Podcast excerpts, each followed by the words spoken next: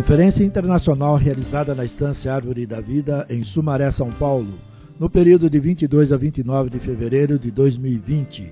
Tema geral: Os ministros da nova aliança. Mensagem 13: Eis que aqui estou para fazer, ó Deus, a tua vontade. Leitura bíblica: Hebreus capítulo 10, versículos 7 e 10. Mateus capítulo 6, versículo 10. Romanos capítulo 12, versículos de 1 a 2 ministrada pelo irmão Ezra Mar, na manhã de 28 de fevereiro de 2020. Jamais da letra, mas do Espírito, Hoje nós vamos continuar.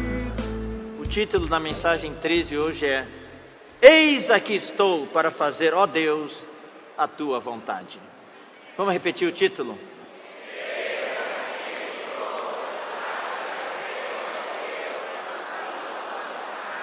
A palavra de ontem à noite foi: Deus me habilitou.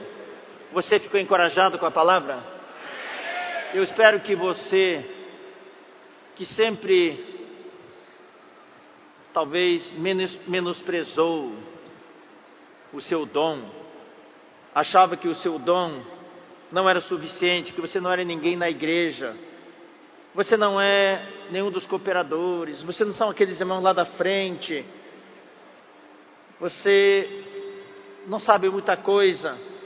Não tem nada a ver, irmãos. Você tem o Espírito. E você tem a palavra. E Deus habilitou você. Eu quero ler para você um versículo de Romanos 12, 3. Ó, logo no início, Deus já mudou a minha, o, o meu script aqui. Eu tinha que falar certas coisas, mas Deus já falou para ler esse versículo para vocês. Porque pela graça que me foi dada, digo a cada um dentre vós, Deus está falando para cada um que está sentado aqui nesta manhã, que não pense de si mesmo além do que convém. Cada um tem a sua função, mas muitas vezes nós achamos que nós, que nós queremos fazer de tudo. Eu quero me meter aqui, meter ali, eu quero fazer de tudo. Eu sou o super-homem eu tenho superpoderes, eu consigo fazer de tudo. Antes, pense com moderação, segundo a medida da fé que Deus repartiu a cada um. Porque se tem pessoas que pensam desse jeito, vai haver problemas na coordenação no serviço da igreja. Vai haver problemas. Sempre queremos dar nosso palpite, sempre queremos dar nossa opinião, sempre queremos fazer uh, vigorar o que nós achamos que é certo, não, então fala assim: não pense de si mesmo além do que convém. Um dedo, o meu dedo indicador é muito útil, é muito útil. Ele consegue sentir a superfície, é um dos dedos mais úteis. O polegar também é útil, mas o dedo indicador, quando você quer sentir a aspereza de uma superfície, você passa o dedo, você já sente. Tem muitas células aqui, terminações nervosas, então é muito sensível. Então esse dedo indicador é muito útil. Você usa para digitar, você usa para tocar nas coisas. Mas um dia esse dedo indicador vai querer cheirar. Olha que gostoso. Hum, está cheirando. Eu também quero cheirar, também quero cheirar. Oh, não está cheirando nada. Olha, mas que vista maravilhosa. Ah, não estou vendo nada. Não é a função desse dedo. Esse dedo não deve pensar além do que convém. Agora, nesta manhã, eu não li esse versículo para falar sobre isso. Eu li esse versículo porque a grande maioria de nós não pensa além do que convém. Pelo contrário, pensa a quem do que convém. Pensa a quem do que convém. Você é muito útil para Deus. Você foi habilitado para ser um ministro da nova aliança. Você pode fazer milagres na vida das pessoas. Você pode mudar a sua vida primeiro e mudar a vida das pessoas. E Deus tem grandes coisas que Ele quer passar para você fazer. Mas você pensa de si mesmo aquém do que convém. Você é um membro talvez de dois talentos mas você acha que você é um membro de meio talento. E o talento que Deus te deu, você enterra. A nossa família mexe com fazenda. Então hoje existe uma raça de gado leiteiro, de vacas leiteiras, que é tremendo, da raça Girolando. É uma mescla do Gir, da raça Gir, da Índia, que tem uma grande resistência à enfermidade, com a raça da vaca holandesa, lá da Europa, que tem uma tremenda produtividade de leite. Então houve uma cruza dessas duas raças e se produziu a vaca girolando. É uma coisa da genética de vaca leiteira do Brasil. E os americanos, outros países, estão de olho, estão com inveja, eles querem essa vaca porque resiste a doenças e tem uma alta produtividade de leite. Uma vaquinha comum de uma roça fazendo produz talvez 8 litros, 10 litros de leite por dia. Uma vaca girolando muito bem cuidado pode produzir 80 litros de leite. Eu não vou dizer que vocês todas aqui são vacas girolandas. Outro dia eu estava dando essa palavra, eu falei, vocês todas são vacas. E os irmãos, oh! deixa eu terminar, vaca girolando. Não estou dizendo que são vacas, não é isso. Estou dizendo, você tem capacidade. Você talvez tenha uma capacidade de produzir 40, 50 litros por dia mas você se considera aquém do que convém. Você só produz 5 litros por dia. Mas Deus fez você para produzir 50 litros por dia. Então, eu quero, o que eu quero encorajar você através da mensagem de ontem à noite é: Deus te habilitou, meu querido irmão. Deus te habilitou, querida irmã. Cumpra o seu ministério na sua plenitude. Vai diante de Deus Faça, Deus, qual é a minha capacidade? Eu quero te servir, eu quero cumprir cabalmente o meu ministério. Eu vou dizer uma coisa, irmão: se todos nós aqui, neste auditório, todos vocês que me ouvem pela internet, nós formos diante do Senhor, nos esvaziarmos, nos humilharmos, e aceitarmos o ministério que Deus deu para você, a vida da igreja vai ser outra muitos milagres vão começar a acontecer. Como, como já está acontecendo hoje, através dos irmãos que estão orando pelas pessoas na rua, através da comportagem dinâmica, etc, etc, pelo Expo Livre, milagres estão acontecendo, mas esse milagre pode ser generalizado para todos os irmãos. E Deus quer usar você para fazer um milagre que este mundo tanto precisa. Amém? Então não pense de si mesmo aquém do que convém.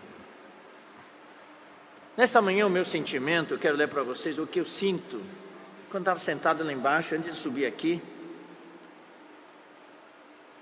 Quero que vocês saibam que nesta conferência, de uma maneira muito especial, o peso da responsabilidade está muito grande.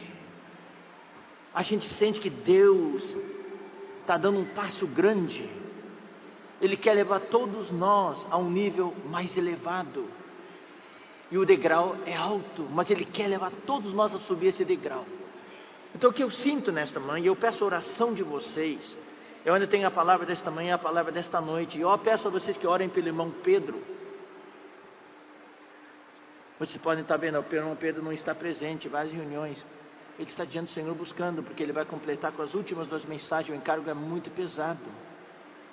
Ele está acompanhando, mas ele está lá orando e buscando o Senhor para a direção das últimas duas mensagens. E eu também tenho esse sentimento. Pedimos oração para vocês. Não é fácil estar aqui na frente.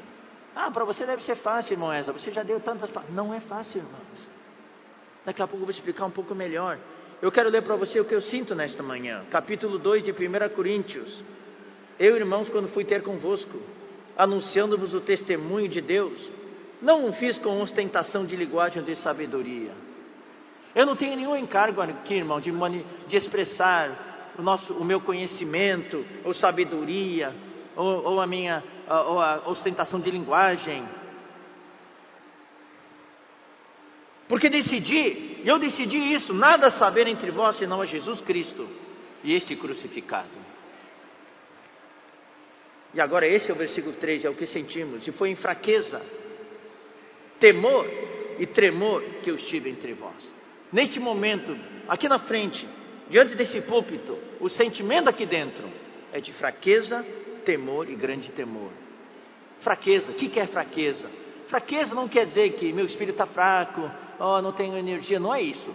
Fraqueza quer dizer, eu não quero depender de mim mesmo. Eu não quero ser independente. Eu não quero ser autossuficiente. Ontem nós lemos 2 Coríntios 4. Não que alguma coisa partisse de nós,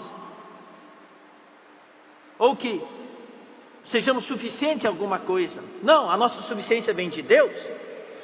E foi em fraqueza, temor e grande temor, tremor que eu estive entre vós. Este é o sentimento que eu tenho neste momento.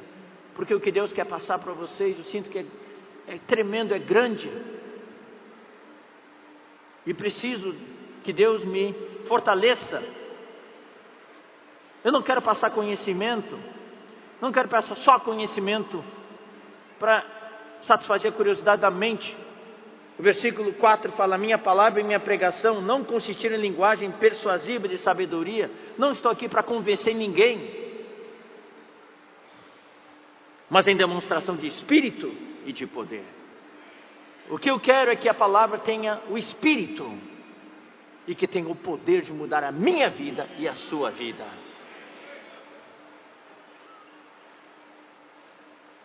Eu também não quero, irmãos, que vocês pensem que nós que falamos aqui, eu falo isso, irmãos, já alcançamos tudo que nós falamos. Tem muitos irmãos que acham que só porque nós pregamos aqui é porque nós já alcançamos tudo que nós falamos. Ai, você, irmãos, está num patamar muito elevado. Essa palavra não é para mim. Essa palavra não é para mim. Essa palavra é, é só para vocês. Cooperadores, para os irmãos que estão à frente. Não, irmãos, eu digo para vocês: quando a gente vem aqui na frente, tudo muda. Nós somos apenas um canal para Deus falar. Eu quero dizer para vocês, quero dar um testemunho, quando eu estou falando, Deus está falando para mim também. É como se eu estivesse sentado lá. Por isso que Deus muda as coisas. Eu preparo alguma coisa aqui, quando chega aqui na frente, aqui em cima, Deus muda as coisas. É quando eu estou falando, as coisas vão mudando. E eu não nem sigo aqui. Outro dia o Pedro falou que Deus inverteu tudo para ele. O que ele preparou para falar no fim, teve que falar no começo. Essas palavras são para mim também. Eu estou no mesmo barco que vocês. Somos apenas canais aqui para Deus falar. A minha palavra e minha pregação não constituem linguagem persuasiva de sabedoria, mas em demonstração do Espírito e de poder, para que a vossa fé não se apoiasse em sabedoria humana, e sim no poder de Deus. Amém? Então, ontem nós falamos sobre a questão de Deus ter nos habilitado. E ontem nós terminamos mostrando que esse ministério tão maravilhoso, celestial, divino, o ministério único do Novo Testamento, esse ministério que é uma comissão que uma pessoa, um grupo de pessoas recebem de Deus. Esse ministério só tem sentido quando tem um povo de Deus para cuidar, um povo de Deus para conduzir. Se é uma coisa pessoal, como muitos têm hoje em dia, o ministério é pessoal. Eles querem liberar o ministério, seja da palavra, seja de louvor, seja de música, e acabou aí.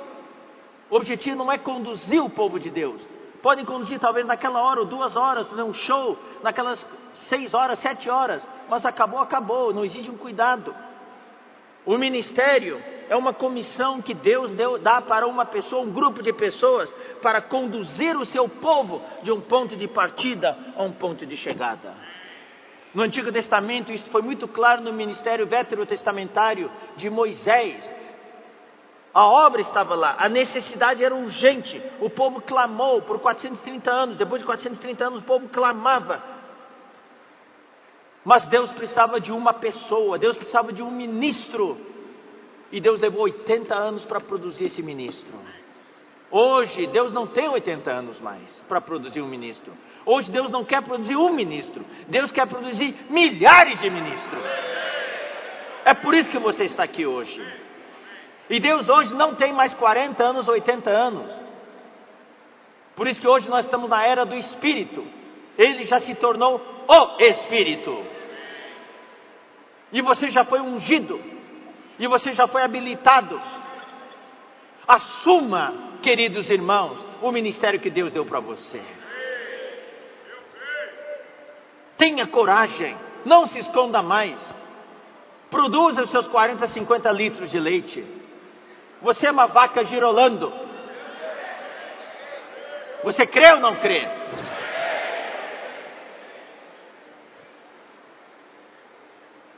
Eu fico contente de ver as irmãs funcionando hoje. As irmãs em todas as localidades, através do Ministério de Mulheres. As irmãs estão se levantando, estão preparando eventos, pregando evangelho, saindo às ruas para orar pelas pessoas. Então, estamos ganhando muitas mulheres, irmãs novas para a vida da igreja. Estou feliz de ver os jovens sendo inseridos. A inclusão de jovens, adolescentes, jovens, o avança jovem está avançando, está trazendo centenas, centenas de novos jovens para a vida da igreja. Todos nós precisamos renovar, inovar, renovar, inovar. Levar a vida da igreja adiante. A liderança precisa aprender também a cuidar dos irmãos, a ouvir os irmãos. Nesse livro, li, Fundamentos da Liderança Cristã, você vai ver, tem lá um capítulo que fala: não é só liderar, quem lidera tem que saber ouvir o anseio dos irmãos, a preocupação dos irmãos, conhecer, a, conhecer os problemas, dificuldades dos irmãos visitar os irmãos, ir para casas deles, ouvi-los, ver a condição em que vivem e ter contato com os irmãos. Não é contato do púlpito, púlpito. É contato no dia a dia, na casa dos irmãos, vendo onde os irmãos moram, vendo a situação, sentindo a dor dos irmãos. Isso é liderar o povo de Deus. Jesus era tal pessoa. Ele não ficava no templo pregando, ele ia de cidade em cidade, aldeia em aldeia, ele entrava nas casas das pessoas, ele tocava no caixão de um jovem que morreu, filho de uma viúva. Ele era, ele estava ligado no operacional, estava no dia a dia das pessoas, ele comia com as pessoas. Nós precisamos de ser assim no cuidado. Isso é ser um ministro da nova aliança. O ministro da Nova Aliança não é um pregador de mensagens. O ministro da Nova Aliança é uma pessoa que conduz o povo de Deus. Porque existe esse conceito errado de ministério. Quando fala de ministério, já se pensa num púlpito. Eu vou ser bem sincero com vocês, às vezes eu até desejaria, é que a situação não permite muito, desejaria estar menos do púlpito e mais como eu fazia antigamente nas casas dos irmãos. Mas hoje a necessidade é muito grande, a nossa agenda está cheia. Então nós precisamos de centenas, milhares de pastores e pastoras para cuidar dos irmãos. Isso é ser um ministro da aliança. Escrever cartas nos corações das pessoas espalhar o perfume de Cristo nas ruas. Quando saímos para orar pelas pessoas, sabe o que estamos fazendo? Estamos espalhando o perfume de Cristo. E toda vez que você ora com alguém na rua, você está escrevendo uma carta no coração dela. Não com tinta, mas com o Espírito do Deus vivo.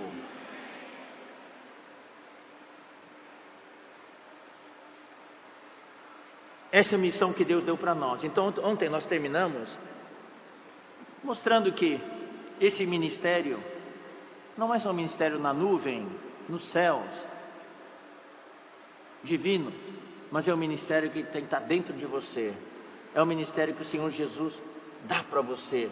Você recebe esse ministério do Senhor Jesus. Daí se torna o quê? O meu ministério. O meu ministério. O seu ministério. O seu ministério. É algo do nosso dia a dia agora. É algo nosso. Hoje nós vamos continuar. Não pensem que vai ser fácil. O que o inimigo quer fazer é impedir que você seja um ministro da nova aliança. Ele vai fazer de tudo para impedir. O caminho não vai ser fácil. Então eu leio para vocês Mateus capítulo 7. Eu já li, mas eu vou ler de novo. Mateus 7, versículos 13 e 14. Entrai pela porta estreita. Entrai pela porta estreita.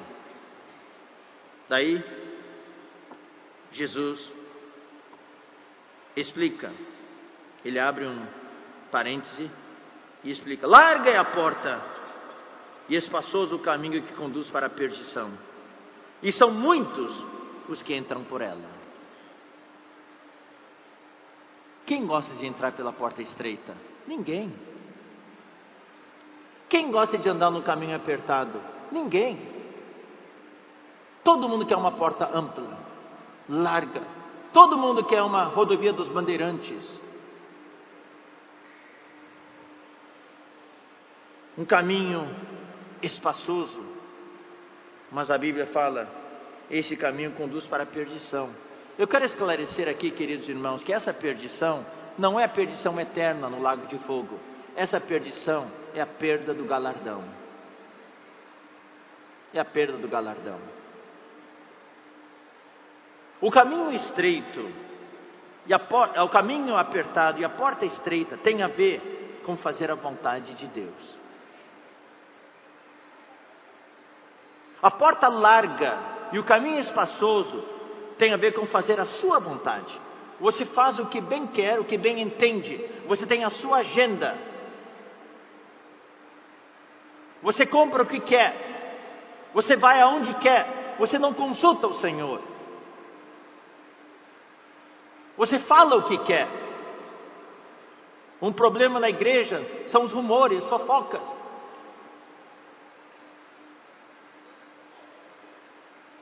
As maledicências.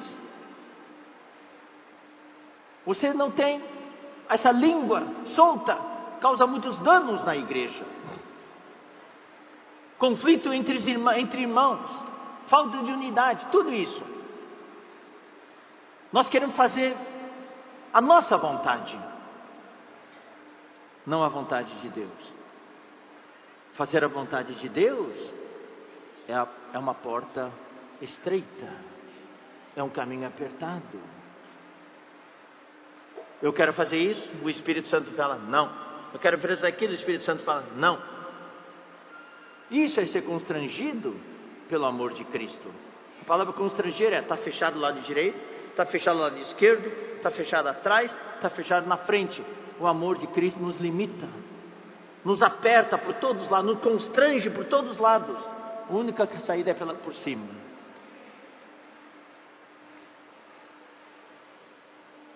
Larga é a porta e espaçoso o caminho que conduz para a perdição, e são muitos que entram por ela. Daí Jesus explica: porque estreita é a porta e apertado o caminho que conduz para a vida, a vida que não é vida eterna, porque todos nós teremos a vida eterna, todos os cristãos já têm a vida eterna, todos os cristãos vão estar na Nova Jerusalém, na eternidade futura. O contexto de Mateus 5, 6 e 7 é o contexto do reino dos céus, é do galardão se nesta vida nós escolhermos a porta larga e o caminho espaçoso, queremos ter uma vida fácil, sem restrição do Espírito Santo, o que, que vai acontecer? Nós vamos perder o galardão. Mas se nós escolhermos a porta estreita e o caminho apertado, nós vamos receber a vida. Essa vida aqui é o galardão.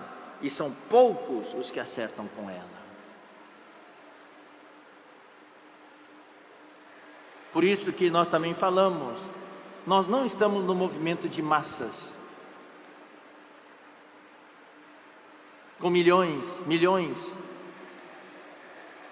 alta rotatividade, mas ninguém com compromisso, ninguém engajado, ninguém focado, sem meta, tudo é para hoje, tudo para o imediatismo de hoje, a prosperidade, a saúde, dinheiro, viver bem nesta terra.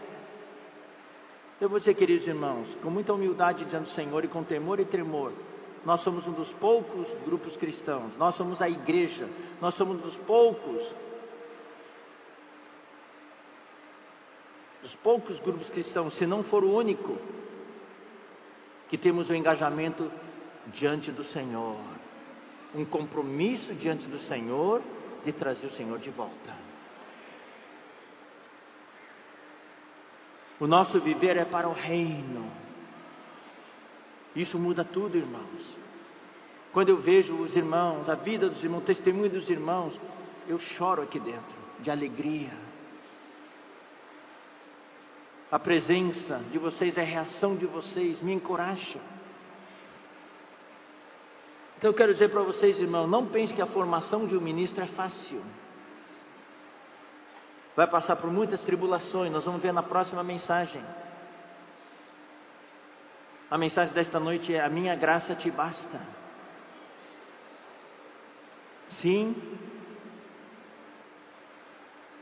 nós vamos passar por muitas tribulações. São as tribulações que produzem vida. O ministro da nova aliança não é produzido assim, no instalar de dedos. Também não é 40, 50 anos. Hoje estamos na era do Espírito. Se nós vivermos no Espírito, Deus pode fazer um trabalho mais rápido em você. Louvado seja o Senhor. Então agora eu vou falar um pouquinho, irmão, sobre essa. Quero que vocês guardem isso. Deus quer fazer de você um ministro. Você já foi habilitado. Não precisa esperar. Ah, eu vou esperar vários anos até Deus completar o seu trabalho em mim. Não, irmãos. Enquanto estiver nessa terra, esse trabalho nunca vai ser completado. Deus vai continuar trabalhando. Você precisa servir o Senhor, exercer o seu ministério, já agora, a partir de agora.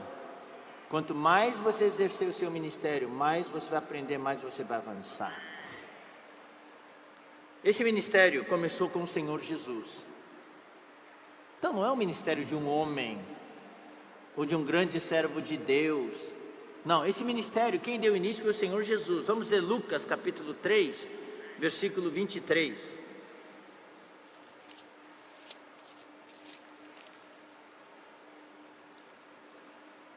Ora, tinha Jesus cerca de 30 anos ao começar o seu ministério. Quem começou esse ministério? O Senhor Jesus. O ministério do Antigo Testamento, da Antiga Aliança, acabou. Deus ficou em silêncio no período intertestamentário 400 anos, não falou mais. Mas de repente, o Verbo se tornou carne e tabernaculou entre nós, cheio de graça e de verdade. Então, o Senhor Jesus, quando saiu, ele começou o seu ministério. Mas é interessante ver que logo, logo começou seu ministério. Ele já escolheu doze. Dá para ver aqui que esse ministério não é para ser de uma pessoa. Deus tinha como objetivo espalhar esse ministério. Então ele já escolheu doze. Então vamos ler, queridos irmãos, Lucas 6, versículo 13.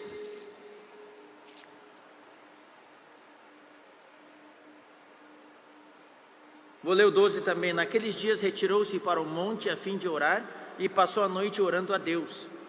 E quando amanheceu, chamou a si os seus discípulos e escolheu doze dentre eles, aos quais também deu o nome de apóstolos, que quer dizer enviados, os que foram enviados.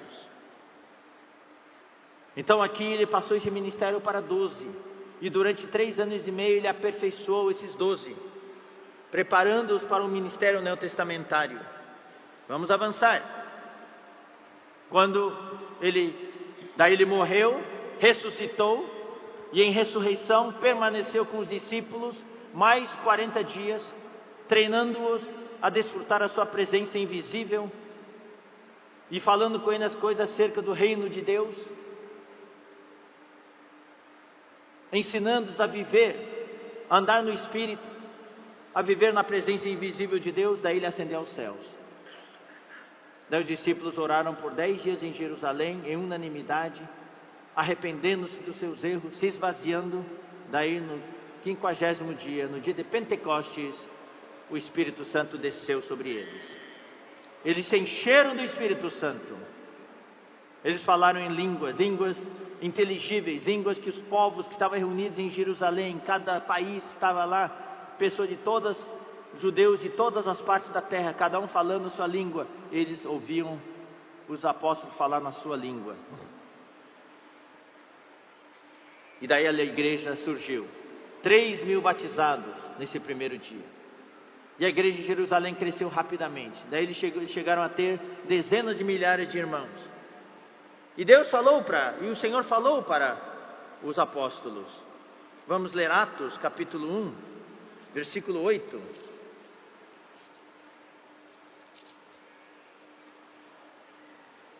Mas recebereis poder ao descer sobre vós o Espírito Santo, e sereis minhas testemunhas, tanto em Jerusalém como em toda a Judéia e Samaria e até os confins da terra.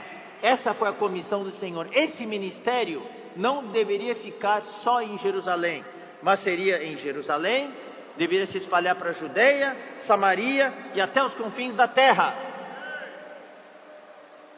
Mas infelizmente os apóstolos não cumpriram essa comissão.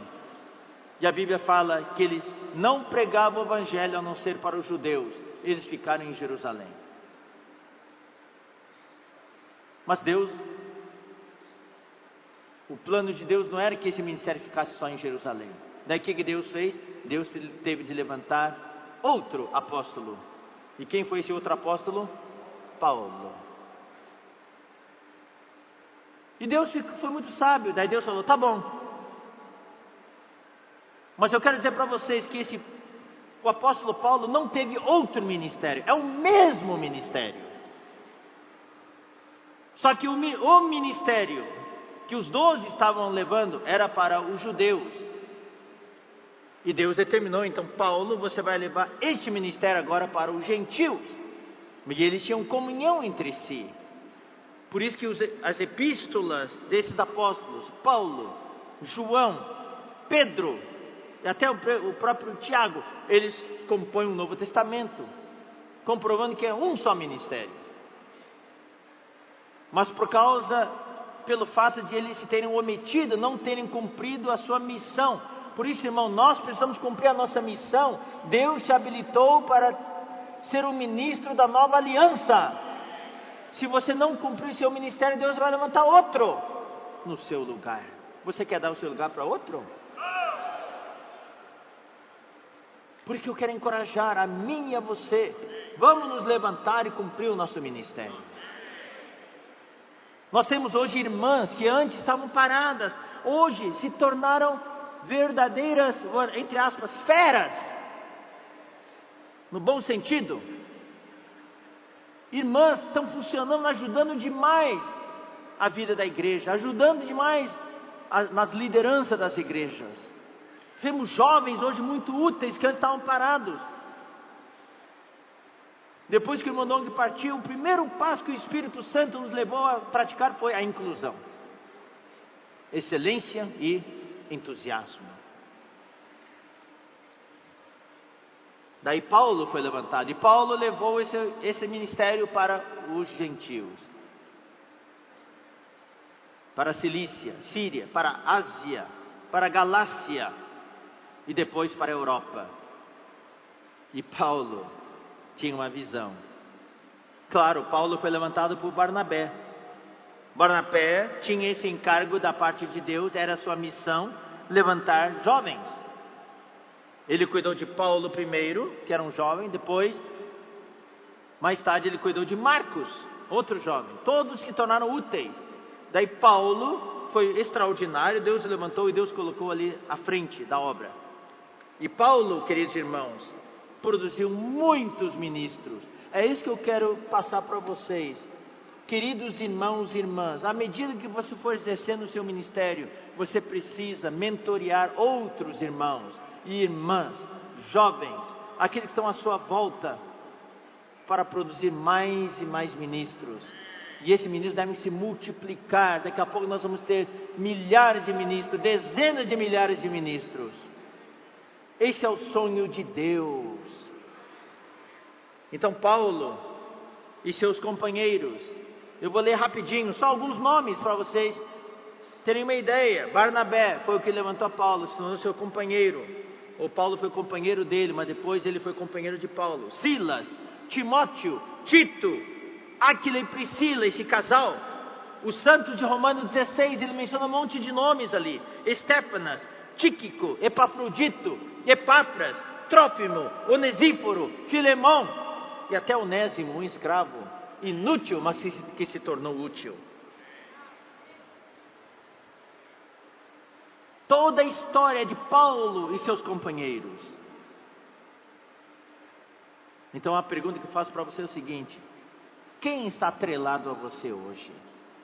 Você serve sozinho ou você tem um grupo de irmãos que serve com você?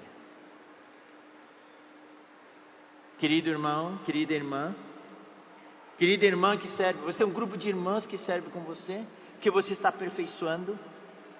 Você tem os seus, queridos irmãos, você tem os seus Timóteos, Titos, Áquila, Priscila, Estéfanas, Tíquico, Epafrodito. Você tem os irmãos que estão atrelados a você.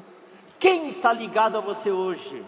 Queridos irmãos responsáveis, queridos cooperadores, você está cuidando de alguém, você está aperfeiçoando alguém, você está mentoreando alguém, produzindo cooperadores que sejam sua réplica ou melhores que você. Irmão, essa é uma visão.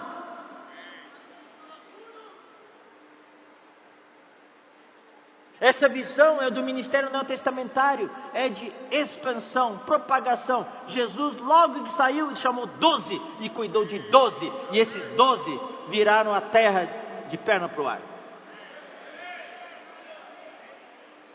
Nós precisamos virar esse mundo, esse Brasil afora de perna para o ar. Não podemos ser quietos, silenciosos. Nós temos que multiplicar esse ministério. Graças ao Senhor, hoje nós estamos nas ruas, orando pelas pessoas. Tem um irmão, tem uma pessoa lá que recebeu oferta de oração. O irmão ofereceu oração para ele, ele negou, ele não quis. Foi parar lá no Paraná. E lá os irmãos encontraram ele também e ofereceram oração. Ele falou assim: Eu fugi da oração no Maranhão, agora vim receber oração aqui no Paraná. Nós temos que ser esses pestes que incomodam as pessoas como foi, os discípulos foram falados, Paulo foi chamado de peste. Nós temos que ser os miquins da sociedade de hoje. Todo mundo se coçando assim, querendo a oração, querendo a vida da igreja. Daí tem o Pedro, Pedro e João, que também se cercaram embora a Bíblia não mencione muitos nomes, mas tem alguns nomes. Sabemos que Marcos esteve debaixo do cuidado de Pedro e Pedro produziu um grande ministro em Marcos, que escreveu o Evangelho. João, na sua saudação, menciona vários nomes também. Tudo isso é para levar o quê? Para chegar até hoje. E depois desse primeiro século, a igreja avançou passou pela, passou pela era dos pais da igreja, passou pela era das trevas na Idade Média, mas Deus sempre guardou uma linha de ouro do seu mover, Deus preservou o seu povo, e quando chegou o tempo da reforma, daí as coisas de repente floresceram. Daí a bola da vez estava com esses servos de Deus, como Lutero, Wesley, Calvino, Spurgeon, George Miller, Whitefield, Whitfield, os irmãos da Morávia, Darby, mais recentemente Billy Graham. E na nossa história da vida da igreja, o irmão Watchman Nee, o irmão Witness Lee e o nosso amado irmão Dong. Mas todos eles partiram para estar com o Senhor. Agora eu quero dizer, irmãos, com bastante temor e tremor, e eu também quero tocar nos seus corações. Agora é a nossa vez. Agora é a sua vez. Levante-se e assuma a sua responsabilidade. Nós somos os trabalhadores da undécima hora. Esta era está indo ao, sua, ao seu desfecho já. Nós estamos na undécima hora. Não fale mais. Essa palavra não é para mim. Essa palavra é só para os cooperadores. Essa palavra é só para os irmãos de frente. Eu já expliquei no começo. Você tem que dizer: essa palavra é para mim. Essa palavra é para mim. Essa palavra é para mim. Essa palavra é para mim.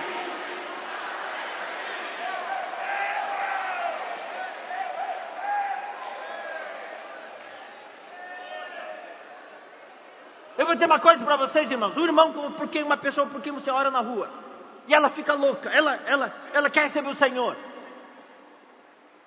Não só ore por ela, tem que trazer ela para a vida da igreja. Já marque.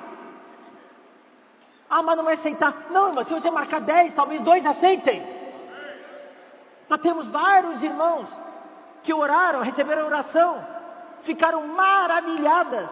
E falaram, eu quero participar, já vieram para reunir direto no local.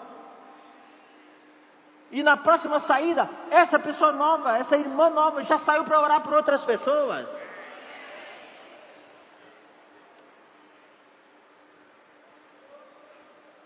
Nós temos bastante fogo para as pessoas. Por isso que eu falei ontem, nós precisamos ter a nossa identidade. Essa é a minha igreja. Eu orei, eu quero convidar você a fazer parte da minha igreja. Você vai ser bem cuidado. Você vai ser um, um ministro da nova aliança, uma ministra da nova aliança. Você vai ser um servo de Deus, uma serva de Deus. Eu vou fazer de você uma serva de Deus, um servo de Deus. Você já traz a pessoa. Nós temos o conceito, ah, tem que passar 10 anos da igreja para poder começar a participar da reunião de serviço para servir. Não, a pessoa entrou já pode servir agora. Mas debaixo do seu cuidado, sua orientação, você ensina a pessoa a invocar o nome do Senhor, a exercitar o seu espírito, a estar no grupo familiar e ser bem cuidado, a se arrepender do, da vida passada, a deixar os pecados, a se santificar, você tem que ser um pastor, uma pastora para essa pessoa nova.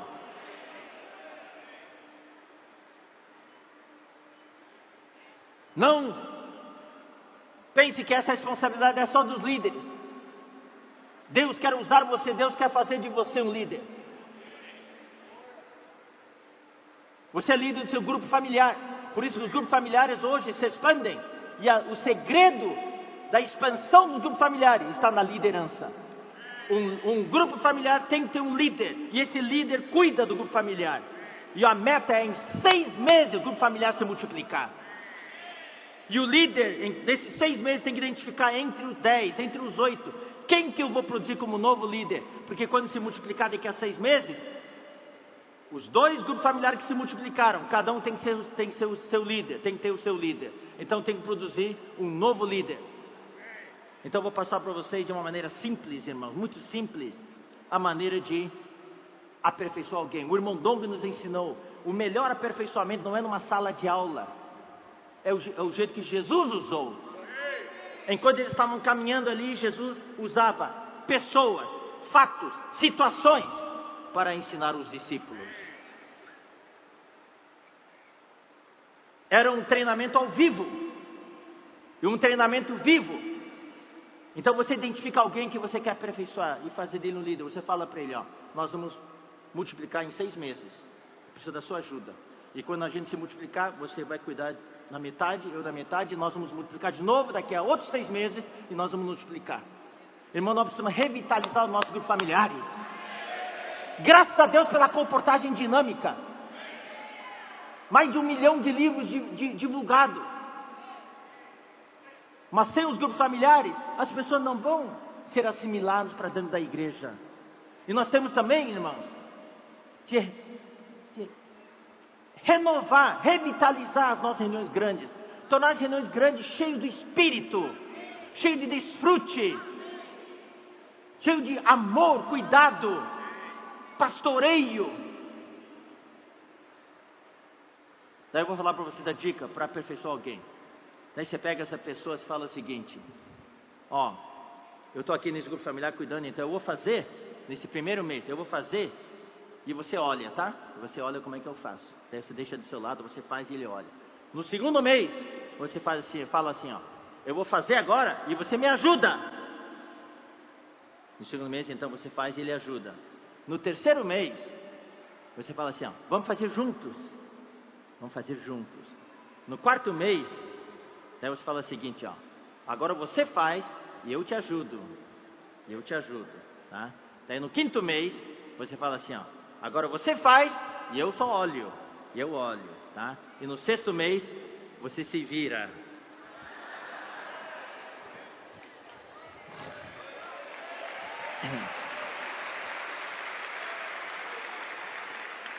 Em seis meses você produz um novo líder. E o segredo da multiplicação dos grupos familiares está justamente na liderança. Nós precisamos produzir, irmãos, centenas, centenas, centenas de líderes de grupos familiares. Essa foi a visão do irmão Dong, quando nos passou o encargo nos anos 80 das reuniões de casa. Ele até usou o pão, 12 pães. Quando chegar no número 12, uma nova casa se abrirá. Até temos um hino que fala isso. Doze pães, um pão para cada pessoa. Daí quando se multiplica, daí seis e seis. Dois pães para cada pessoa. Daí vão se multiplicando. Mas hoje nós temos familiares com vinte e poucas pessoas, já faz dez anos e não se multiplicam. É a teoria da grama. grama o gramado está crescendo, não cresce mais. Mas se você cortar pedaço e começar a plantar esse grama em outros lugares, onde você abriu, vai fechar logo, logo.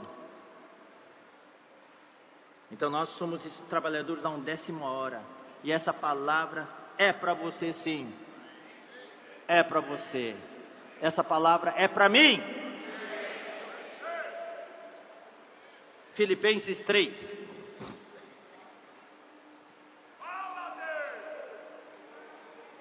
Filipenses capítulo 3. Versículo 12. Irmão, essa é a nossa atitude. Não que eu o tenha já recebido ou tenha já obtido a perfeição. Eu não cheguei ainda. Eu não cheguei lá. Mas prossigo para conquistar aquilo para o qual, para o que também foi conquistado por Cristo Jesus. Irmãos, quanto a mim, não julgo havê-lo alcançado. Eu admito, não cheguei lá ainda. Mas uma coisa faço, esquecendo-me das coisas que para trás ficam e avançando para as que diante de mim estão, eu prossigo para o alvo. É isso que eu quero fazer. Eu estou pregando aqui, mas eu sei que não cheguei no alvo. Eu quero correr junto com vocês. Vamos nos ajudar uns aos outros a correr, prosseguir para o alvo, para o prêmio da soberana vocação, do chamamento lá do alto de Deus em Cristo Jesus. Então, queridos irmãos, é a nossa vez. O bastão agora foi passado para nós. É a nossa hora de correr. E vamos produzir um monte de corredores conosco, para corrermos juntos, até que todos cheguemos. Então, 2 Coríntios 3,6 fala: Nós somos habilitados. Efésios 4, 11 e 12 fala que Deus constituiu uns para apóstolos, outros para profetas, outros para evangelistas, outros para pastores e mestres. Para o quê? Para o nosso aperfeiçoamento o aperfeiçoamento dos santos. Para o quê? Aperfeiçoamento para quê? Para a obra do ministério. Para a edificação do corpo de Cristo. São os santos que fazem a obra do ministério. Esse é o conceito certo. O conceito que circula por aí é que aqueles que têm o ministério, os pastores, os apóstolos, os pregadores, eles que têm o ministério, eles que fazem a obra do ministério. Mas Efésios 4, 11 e 12 falam claramente: não, aqueles que são prof... apóstolos, profetas, evangelistas, pastores e mestres, a função deles é aperfeiçoar o povo de Deus, aperfeiçoar os irmãos, os santos, para que os santos façam a obra do ministério. Nossa versão fala de desempenho do seu serviço. Eu espero que todos vocês corrijam, tá? Ali para a obra do ministério. Essa é a tradução certa. E é o conceito certo. São os santos que vão fazer a obra do ministério. E os pregadores, os aqueles apóstolos, profetas, evangelistas, pastores e mestres, eles também são santos. e como santos, eles também edificam o corpo de Cristo, fazem a obra do ministério. Ou seja, a obra do ministério está aqui, ó, com vocês. Não é o Miguel, o André, Pedro e eu que vão fazer a obra do ministério, são vocês que vão fazer a obra do ministério. Nós apenas damos a palavra, a direção, a palavra profética. E eu, junto com vocês, vamos fazer a obra do ministério. Todos nós juntos. Daí vem 1 Coríntios capítulo 12. Toda vez que eu leio essa passagem, eu me lembro do nosso amado irmão Dong, porque foi ele que abriu esses versículos para todos nós. Em 1 Coríntios capítulo 12, eu vou ler para vocês. Aqui nós temos a progressão do que Deus quer na igreja. Esses versículos são tremendos. Versículo 4 fala: Ora, os dons são diversos, mas o Espírito é o mesmo. Tem muitos dons, há uma diversidade de dons. Nós não precisamos temer diversidade, não queremos fazer unificação, uniformização. Esse é o nosso problema. Talvez no passado tenhamos cometido esse erro, queremos, queríamos que todo mundo fosse igual, todo mundo fizesse de tudo. Não, irmãos. Nós sabemos que não é assim que funciona. Cada um tem um dom diferente. Esse dedo aqui nunca vai cheirar, nunca vai ver. Mas esse dedo é para tocar.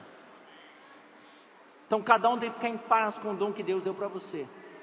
A diversidade não deve causar conflito, a diversidade não deve causar separação, divisão, desde que aconteça uma coisa, desde que o espírito seja o mesmo. Por isso que aqui fala, os dons são diversos, mas o espírito é o mesmo. A diversidade no corpo de Cristo é bonita demais. Quando vejo os irmãos, cada um com seus dons, cada um funcionando do seu jeito, eu, eu, eu choro de alegria.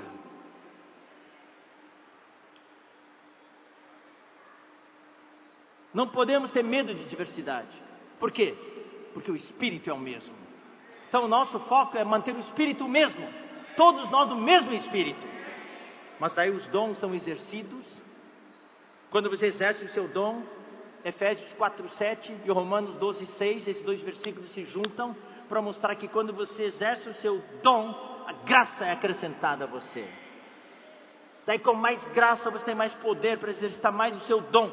Daí tem, recebe mais graça, mais dom. É um ciclo. E esse dom vai crescendo, crescendo, e de repente se torna um ministério. E o ministério só vem através do uso dos seus dons. Irmãos, vamos pegar um nenê, nenê recém-nascido. Tem muitos irmãos que tiveram nenês recentemente, aqui na região, aqui na cidade de Sumaré, Montemor, etc. Muitas irmãs tiveram nenês. E tem nenês to, por toda parte. Você pega um nenê novinho, ele tem todos os membros. Esse nenê pode ser um dia tornar um grande cirurgião, usando as mãos, cirurgião Como é que chama cirurgião que mexe com os nervos? Neurologista, é isso? Ou faz cirurgia no cérebro. Pode ser um grande pianista. Pode ser um grande jogador de futebol. Mas lá no, lá no bercinho, como é que esse neném se mexe? não tem coordenação nenhuma. Mas aquelas mãos, aqueles pés, aquelas pernas, tem um dom tremendo, mas não foi desenvolvido.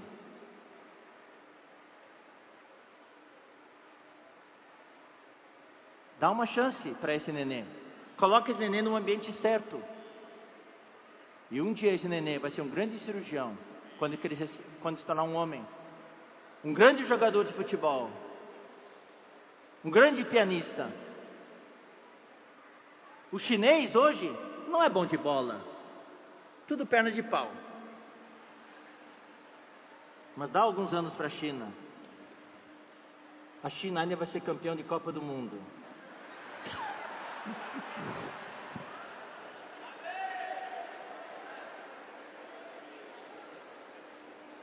Você sabia que nos Estados Unidos hoje tem muitos cientistas brasileiros de renome? especialmente na área de software. Os brasileiros reinam lá. Aqui no Brasil não tem condições, levam para lá, tem condições de desenvolver seus dons, daí se tornam ministérios e se tornam operações. É uma questão de oportunidade. Irmãos, eu vou dizer uma coisa para vocês: não existe nenhum lugar no mundo, no meio cristão, onde temos tanta oportunidade como na vida da igreja. Aproveite, aqui ninguém vai criticar você se errar. Aqui os irmãos vão amar você, vão aperfeiçoar você, vão ajudar você. Aproveite a vida da igreja para desenvolver os seus dons. Para que esses dons se tornem ministérios. Daí o versículo 5 fala: e a diversidade nos ministérios, mas o Senhor é o mesmo. Mas o que Deus quer é o próximo versículo.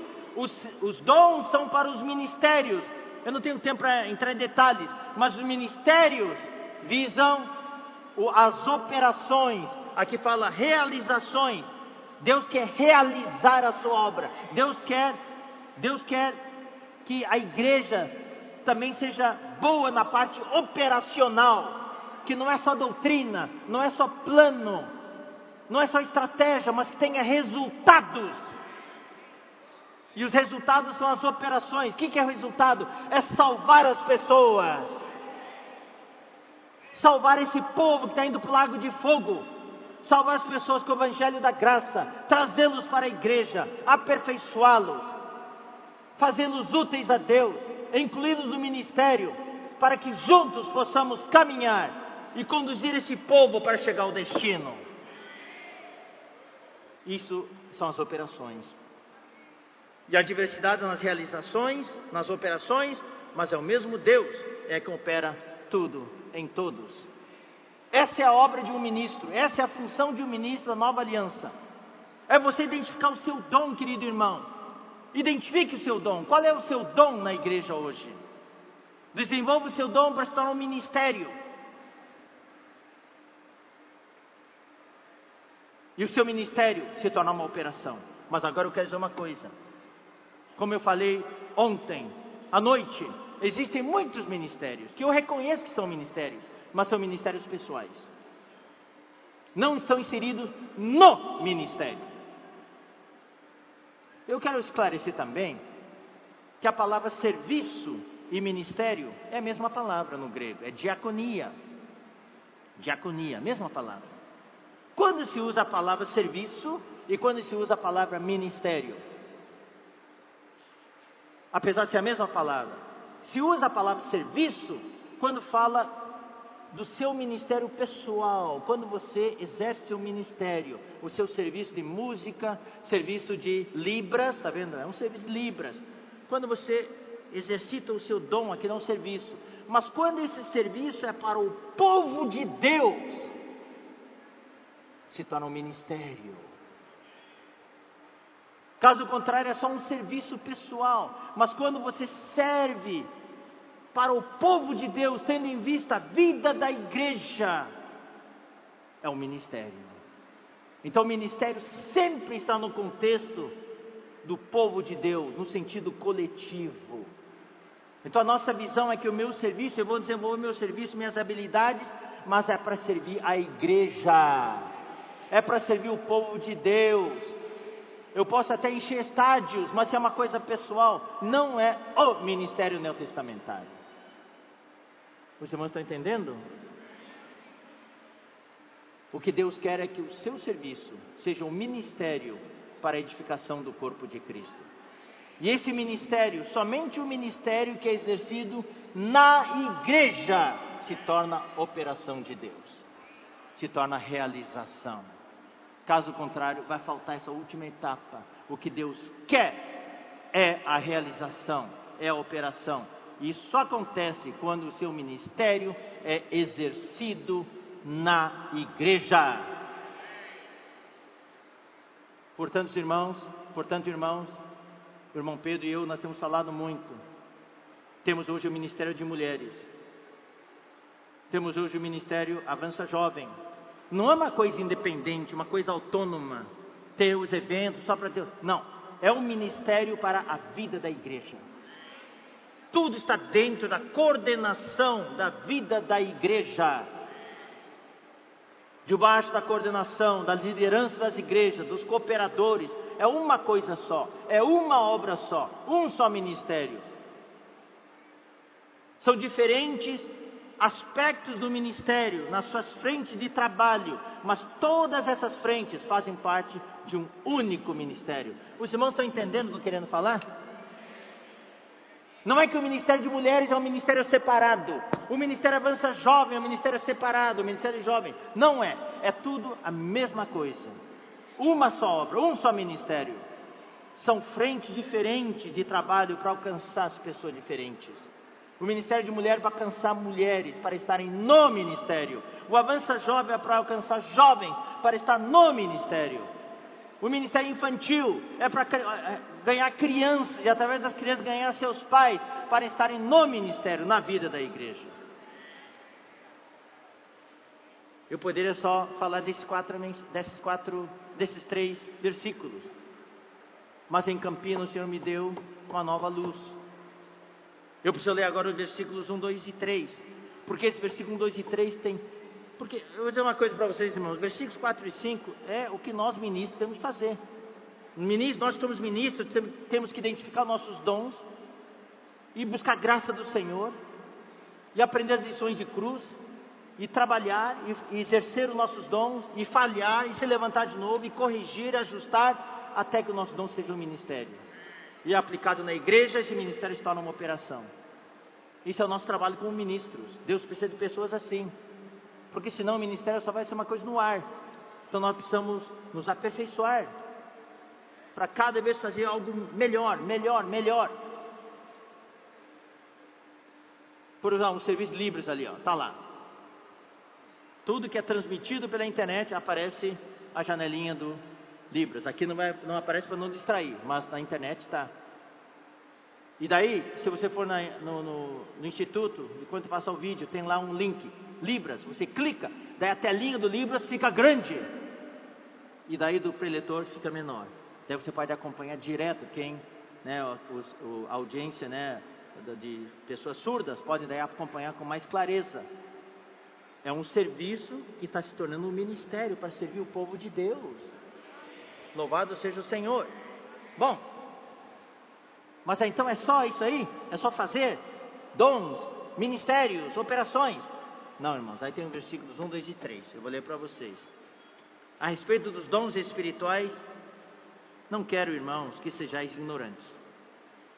Na verdade, no grego não tem dons espirituais. O grego é a respeito de espirituais. O que, que é espiritual aqui? Então, quem traduziu interpretou que são os dons. Mas não é só dons. Aqui também se refere aos ministros. Quem vai servir? Se você é um ministro da nova aliança e você quiser servir, você precisa ser espiritual. Ou seja, você precisa estar no espírito. Senão eu poderia contratar um incrédulo para fazer as coisas. O incrédulo não poderia fazer libras? Talvez fosse até melhor que nós. Não tem o Senhor Jesus, mas ele conhece toda a linguagem de libras, fazer melhor que nós. Mas não é ministério. Os irmãos estão entendendo? O serviço aqui é espiritual. O ministério aqui é espiritual. Então os ministros têm que ser espirituais. Não quero que vocês sejam ignorantes. Sabeis que outrora, quando vocês eram gentios, vocês se deixavam conduzir aos ídolos mudos, segundo eram guiados. Por isso eu quero que vocês compreendam que ninguém que fala pelo Espírito de Deus fala assim, ó, anátema Jesus, ou maldito Jesus. Não, ninguém que tem o Espírito vai falar isso. Eu me lembro quando eu trabalhava nos Estados Unidos, uma empresa na indústria aeroespacial, então a gente projetava computadores, essas caixas pretas que iam dentro das, dos caças, dos, dos, da, dos satélites, dos submarinos, etc, etc. Então, com placas, e a, essas, esses computadores, caixas pretas, aguentavam temperatura de menos 55 graus até mais 125 graus. Então, eram de altíssima resistência. Então, a gente pratica, ah, projetava essas placas com elementos com com componentes militares, não os comerciais que existem no computador aí, mas componentes militares de altíssima resistência. Então a gente projetava essas placas, daí tinha que mandar lá para o laboratório para fazer o protótipo. Daí tinha um técnico de laboratório com ferro de soldar, daí ele fazia uma placa universal, colocava os componentes, ligava com fios embaixo e soldava e assim por diante. Daí de vez em quando eu ia lá no laboratório para ver, acompanhar como é que está a placa. Daí eu olhava assim, daí o, o cara lá, o técnico, daí estava soldando, pá, daí queimou o dedo. Daí fala, Jesus Cristo, em inglês é Jesus Christ. Maldição, é mesmo que dizer anátema Jesus, maldito Jesus. Daí eu fiquei chateado, eu disse, oh, chamei o nome dele. O cara, não fale assim, eu sou cristão, eu amo o nome de Jesus. Não fale assim, Jesus Christ. Já que você falou Jesus Christ, que tal falar comigo num, num bom sentido? Vamos assim, ó. Oh, Jesus Christ. Fala comigo, oh Lord Jesus. Ele tentou e não conseguiu. Não conseguiu abrir a boca para invocar o nome do Senhor.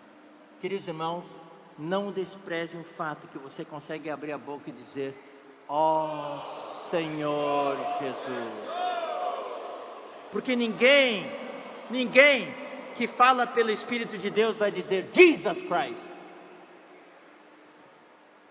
Mas por outro lado, ninguém pode dizer Senhor Jesus senão pelo Espírito Santo.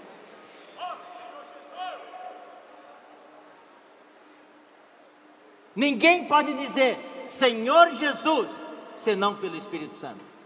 Por que, que esse versículo 3 está aqui? Daí parece que quebrou, de repente vem, ora. Mas não tem nada a ver. Os dons são diversos, mas o Espírito é o mesmo. Ninguém pode dizer Senhor Jesus senão pelo Espírito Santo. Ora, os dons são diversos, mas o Espírito é o mesmo. Onde está a conexão? Onde está o vínculo? Onde está o vínculo? O Senhor falou comigo forte lá em Campinas, na semana anterior à conferência. Eu nunca tinha ligado dessa maneira. É que tem o perigo que você se já acha capaz. Eu tenho o dom, eu posso fazer. Eu vou desenvolver meu dom, os irmãos identificaram meu dom, os irmãos falaram, você está com tudo, vai lá. O Ezra falou, você é habilitado. Ezra falou na conferência, mensagem 6, 6 não, 12. Você foi habilitado, eu estou habilitado, eu posso fazer. Está comigo? Daí eu vou desenvolver meu dom, vou tornar em ministério, daí eu vou aplicar o ministério na igreja, daí eu vou estar com tudo, daí eu vou ter as operações na igreja. Não, o Senhor falou comigo, não, não é assim não para você exercitar seus dons, para se tornar ministérios, para se tornar operações, você precisa antes invocar o nome do Senhor. É isso que o irmão Dong quis dizer para nós por tantos anos. Por isso que toda vez que ele lia 4, 5, 6, ele lia 1, 2 e 3. Ele falou que o mais importante está no 1, 2 e 3. O que quer dizer invocar o nome do Senhor? Eu pergunto para você, queridos irmãos. Por que, que você invoca o nome do Senhor? É um tipo de mantra supersticioso? Os países indianos, orientais, tem uma mantra, fica repetindo aquela coisa. Então nós é, ó oh, Senhor Jesus, ó, oh, Senhor. será que é isso? O que, é invocar o nome do Senhor? Por que, que você invoca o nome do Senhor?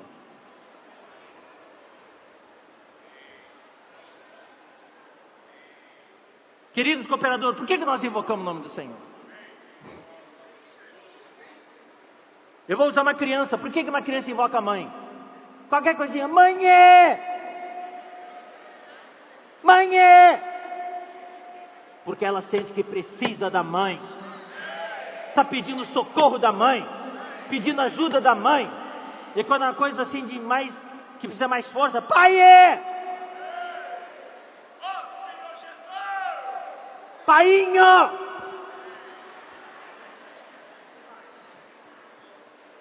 Nós invocamos o nome do Senhor, porque nós queremos declarar ao Senhor que nós precisamos dEle. Senhor, eu preciso de Ti, vem me socorrer. Invocar o nome do Senhor é uma expressão de dependência do Senhor. O grande perigo hoje na obra cristã é que os ministros atuais fazem a obra sem depender de Deus. Eu sou capaz. Eu cursei o seminário. Eu fiz o SEAP. Agora estou com tudo. Eu agora sou um comportador dinâmico muito bom. Eu sou um, um, um irmão responsável. Eu sou um cooperador. Eu já dei centenas de mensagens, conduzi muitas conferências. Eu não preciso mais do Senhor. É só pegar uma mensagem, dar uma olhadinha aqui e já consigo liberar a mensagem. Não! Eu quero dizer uma coisa para vocês, queridos irmãos. Toda vez que eu subir aqui nesse púlpito, eu quero ser como alguém que nunca liberou mensagem nenhuma. Por isso que esse dia estava tremendo, com temor e tremor. Apesar de ter preparado, mas quando subo aqui, eu tremo, eu temo. Ainda bem que tem essa mesa aqui para esconder minhas pernas chacoalhantes. Eu quero depender do Senhor. A equipe aqui da instância e eu já preparamos centenas de conferências aqui. Não sei se chega a centenas, talvez dezenas.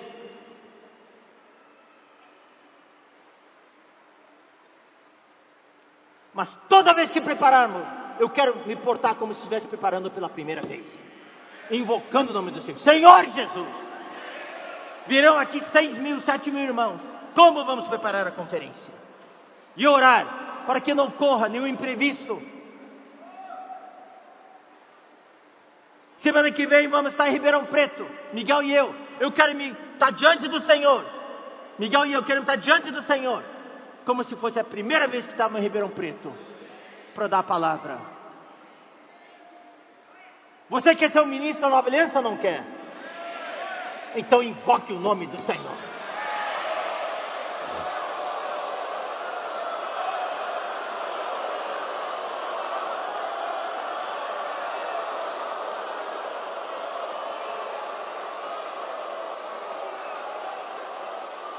Você quer ser o ministro da nova aliança ou não? Dependa do Senhor. Sim, Deus te fez capaz, Deus te habilitou, Deus te capacitou, Deus te aperfeiçoou. Isso é bom, mas quando for fazer, dependa totalmente do Senhor.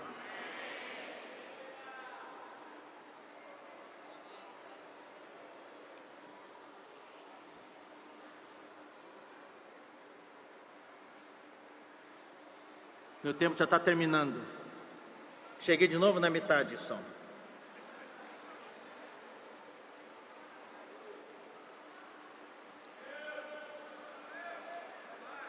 O título dessa mensagem é: Eis aqui estou para fazer, ó Deus, a tua vontade. Quando você invoca o nome do Senhor, Deus vai te mostrar a sua vontade. Ser um ministro da nova aliança não é fazer a obra de acordo com a sua vontade. Não é fazer a obra de acordo com a sua agenda. É fazer a vontade do Senhor. Então eu quero ler alguns versículos para vocês sobre isso. Daí hoje à noite nós completamos mais esses versículos. Eu preciso falar isso porque senão a equipe do alimento diário vai dizer assim: você não falou nada sobre a vontade. Eu vou ler o versículo principal. Hoje à noite nós completamos. Hebreus.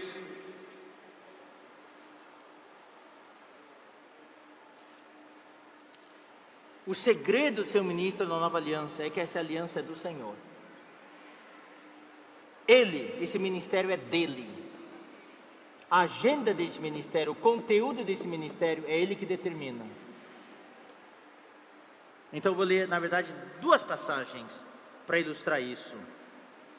Vamos ler Atos, capítulo 16. Temos um exemplo vivo aqui.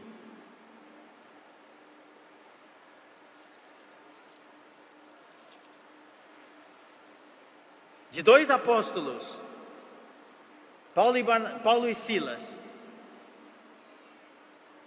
que tinha uma agenda, uma programação. Não quer dizer que nós não devemos ter programação. Podemos fazer a nossa programação.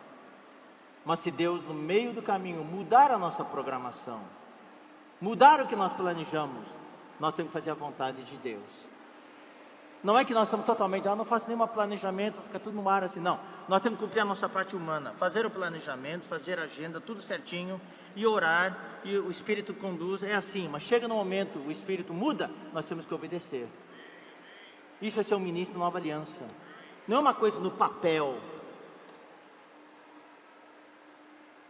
Não é escrito com tinta, em papel ou em pedra mas é escrito que o Espírito de Deus vive em nossos corações de carne. Então, versículo 6, Atos 16, 6. Aqui está, estão Paulo e Silas. E percorrendo a região frígio-gálata, eles queriam pregar a palavra na Ásia. Esse era o destino da viagem deles. Tendo sido impedidos pelo Espírito Santo de pregar a palavra na Ásia. Ué, eu não entendo isso. O Espírito Santo impediu que você pregasse a palavra? A gente acha que pregar a palavra o Espírito Santo sempre vai aprovar. Não. Pregar a palavra sim, mas não era na Ásia que o Espírito Santo queria. Eles queriam ir para a Ásia, mas o Espírito Santo impediu. Eles obedeceram ou seguiram sua agenda? Não, eles obedeceram. Daí, defrontando Mísia, fala assim: puxa, o Espírito Santo nos impediu ir para a Ásia. Vamos para onde agora? Vamos para Bitínia, que fica mais ao sul. Vamos para Bitínia. Mas o Espírito de Jesus não o permitiu. Isso é ser ministro da nova aliança. É seguir o Espírito. Em tudo que nós fazemos. E isso eu vi no irmão Dong pessoalmente, nas viagens com ele. Quantas vezes o Senhor mudou as coisas? E o irmão Dong sempre foi obediente. Seguir a agenda do Espírito. Nós ficamos nervosos. Não, o irmão Dong mudou. O irmão Dong, amém, amém. Vamos dizer amém ao Senhor. E tendo contornado Mísia, daí desceram a Troade. Daí de noite. Ah, agora a gente viu o que o Espírito Santo queria. O Espírito Santo queria ir para a Europa. Eles achavam que a área deles era só ali, Ásia, Galácia, mas o Espírito Santo queria que esse ministério chegasse até Europa.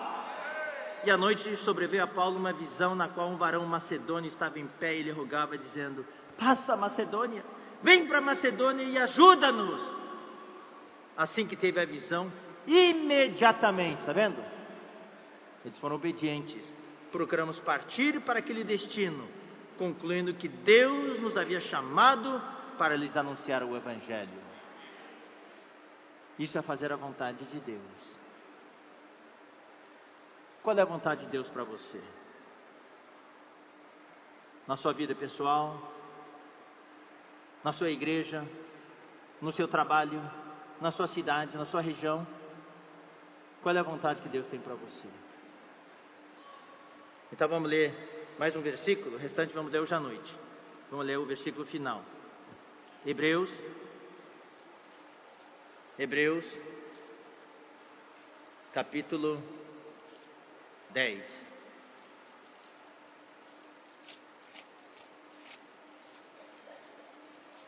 E esses versículos falam do Senhor Jesus, que foi o primeiro ministro da nova aliança.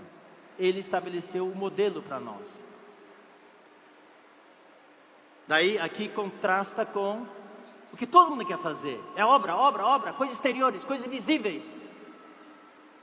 Mas aqui fala o que o Senhor falou, orou ao Pai. Ora, visto que a lei tem sombra dos bens vindouros. Na lei, as coisas do Antigo Testamento eram sombra. Não era a imagem real das coisas. Nunca jamais pode tornar perfeitos os ofertantes. Os ofertantes do Antigo Testamento levavam animais, levavam sacrifícios, mas ele tinha que levar toda hora, toda vez que pecava, tinha que levar algo. Eles não eram feitos perfeitos, com os mesmos sacrifícios que ano após ano, perpetuamente eles oferecem. De outra sorte, não teriam cessado de ser oferecidos, porquanto os que prestam culto, tendo sido purificados uma vez por todas, não mais teriam consciência de pecados. Se aqueles sacrifícios tivessem eficácia, era só ofertar uma vez nunca mais teriam que ofertar aqueles sacrifícios pelos pecados, não teriam mais consciência de pecados. Mas, entretanto, nesse sacrifício, faz-se recordação de pecados todos os anos. Eles tinham que ir lá voltar todos os anos, oferecer aqueles sacrifícios na, na, no dia da expiação. E o sumo sacerdote tinha que entrar no Santo dos Santos com, ah, com incenso e com sangue para poder fazer a expiação pelo povo. Porque é impossível que o sangue de touros e de bodes remova pecados. Daí fala de Jesus, o verdadeiro sacrifício. Por isso, ao entrar no mundo, diz. Então você vai pensar assim: Jesus vai falar assim, ó. Eu vim, ó Pai, para ser o sacrifício, fazer a obra, redimir o seu povo. Não, olha como é que Jesus orou. Sacrifício e oferta não quiseste. Antes um corpo me formaste. Logo que eu leio esse versículo, me lembro de Romanos 12, 1. Que devemos oferecer os nossos corpos por sacrifício vivo. Deus não quer um sacrifício morto, só obra, obra, obra exterior. Jesus falou para o Pai: milhares de sacrifícios e ofertas já foram feitos, mas você não quer essas coisas. Você me deu um corpo, para que me deu um corpo? Tu não te deleitaste com holocaustos e ofertas pelo pecado. Você está cansado disso, você não quer mais isso. Então eu disse: Aí está, irmãos, a essência de um ministro da nova aliança. Então eu disse: Eis aqui estou. E no rodo do livro está escrito a meu respeito: Eis aqui estou para fazer, ó Deus, a tua vontade. Jesus veio. Sim, ele veio para fazer redenção, ele fez muitas obras. Mas a verdadeira razão pela qual Jesus veio foi para fazer a vontade de Deus. E isso é um servo, isso é um ministro da nova aliança. O que Deus está falando para você hoje não é que você saia dessa conferência fazendo um monte de obras, embora você vai fazer, vai fazer um monte de obras. Mas o que Deus quer falar para você hoje é que você está sendo constituído um ministro da nova aliança para fazer, ó Deus, a vontade dele. É disso que Deus se agrada. Todo dia você diz para Deus: Deus, hoje estou aqui para fazer a tua vontade. Porque você pode ter feito um monte de coisas e não ter feito a vontade de Deus. Depois de dizer como acima, sacrifícios e ofertas, não quiseste, nem holocaustos e oblações pelo pecado, nem com isto te deleitaste. Coisas que se oferecem segundo a lei, de novo coisas do exterior. Então acrescentou: Eis aqui estou para fazer ó Deus, a tua vontade. Vamos repetir isso, irmãos? Eis aqui, estou para fazer, ó Deus, a tua vontade. Queridos irmãos, se esses 5.500 irmãos que estão aqui hoje, nós pudermos orar todos os dias assim, Deus vai ter um caminho na igreja.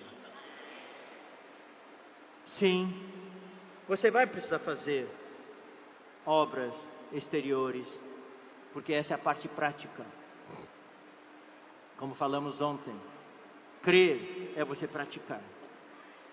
Mas cuidado para não fazer coisas sem ser a vontade de Deus. Isso é algo profundo, isso é o caminho apertado, é a porta estreita. Eu estou aqui restrito, sendo restringido à vontade de Deus. Esse é o verdadeiro ministro da nova aliança. Eis aqui estou, ó Deus, para fazer a tua vontade. Eis aqui estou para fazer, ó Deus, a tua vontade. Hoje à noite nós vamos completar esta parte, tá bom? Então vamos ficar de pé, queridos irmãos. Eu vou fazer uma oração e nós vamos compartilhar em pequenos grupos. Senhor, de uma maneira humilde nos prostramos diante de Ti. Tu nos chamaste para participar da Tua obra grandiosa. Embora nós nos sintamos incapazes e também, Senhor, ó Senhor, talvez até não indignos, mas tu nos consideraste fiel e nos designaste para o ministério. Tu nos está, nos está chamando, Senhor, para cumprir a nossa parte.